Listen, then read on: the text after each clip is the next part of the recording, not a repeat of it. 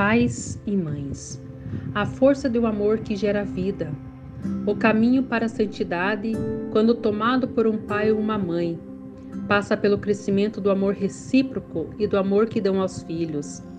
Existe um chamado belíssimo e forte em tornar-se pai e mãe. Esse chamado consiste em partilhar com Deus o poder do amor que gera vida na carne e no espírito. É um chamado que durará a vida inteira e em todas as circunstâncias. O amor de um homem e de uma mulher é sempre fecundo, mesmo quando não tem filhos ou quando os pais ficam velhos. Com efeito, os cônjuges sempre podem gerar filhos de Deus. Sempre que um pai e uma mãe acolhem uma nova vida e a protegem, sempre que perdoam e tomam seu caminho, trazem o céu à terra. Nesse momento, é o Espírito Santo que age neles. Portanto, a primeira necessidade é precisamente esta: que o pai esteja presente na família, que se encontre próximo da esposa para compartilhar tudo, alegrias e dores, dificuldades e esperanças, e que esteja perto dos filhos no seu crescimento, quando brincam ou quando se aplicam, quando estão descontraídos e quando se sentem angustiados, quando se exprimem e quando permanecem calados, quando ousam e quando têm medo, quando dão um passo errado e quando voltam a encontrar o caminho, Pai presente, sempre. Estar presente não significa ser controlador, porque o pai demasiado controlador anula os filhos e não deixa crescer. Um pai bom sabe esperar e perdoar do profundo do coração, sem dúvida, também sabe corrigir com firmeza. Não se trata de um pai fraco, complacente e sentimental. O pai que sabe corrigir sem evitar é o mesmo que sabe proteger sem se poupar.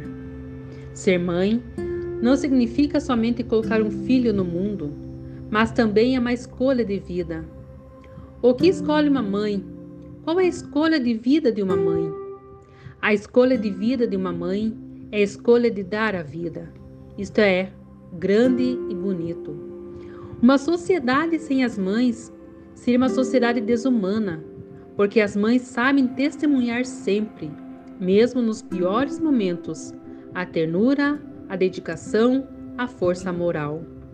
As mães transmitem muitas vezes também o sentido mais profundo da prática religiosa, nas primeiras orações, nos primeiros gestos de devoção que uma criança aprende. Está inscrito o valor da fé na vida de um ser humano.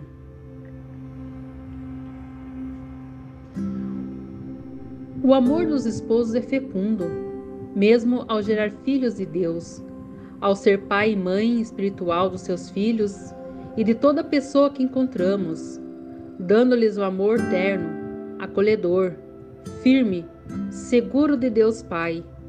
Quais são os filhos espirituais que Deus nos confia nesse momento da nossa vida? Sou a irmã Viviane, das Irmãs da Divina Providência, e eu convido a você para juntos rezarmos esta oração.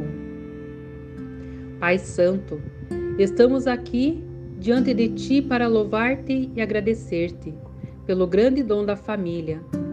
Nós te pedimos pelas famílias consagradas no sacramento do matrimônio, para que possam redescobrir todos os dias a graça recebida e, como pequenas igrejas domésticas, saibam testemunhar a tua presença e o amor com o qual Cristo ama a igreja.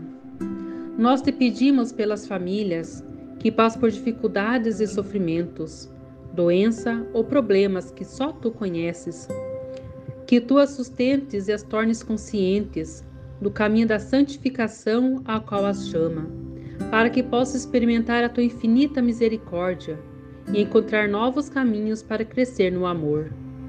Nós te pedimos pelas crianças e jovens, para que possam encontrar-te e responder com alegria a vocação que planejaste para eles, a seus pais e avós, para que sejam conscientes de serem sinal da paternidade e maternidade de Deus no cuidar dos filhos, na carne e no espírito.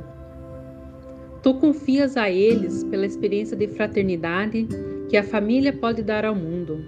Senhor, concede que cada família possa viver a própria vocação à santidade na igreja, como um chamado para ser protagonista da evangelização a serviço da vida e da paz, em comunhão com sacerdotes em cada estado de vida. Abençoe o encontro mundial das famílias. Amém.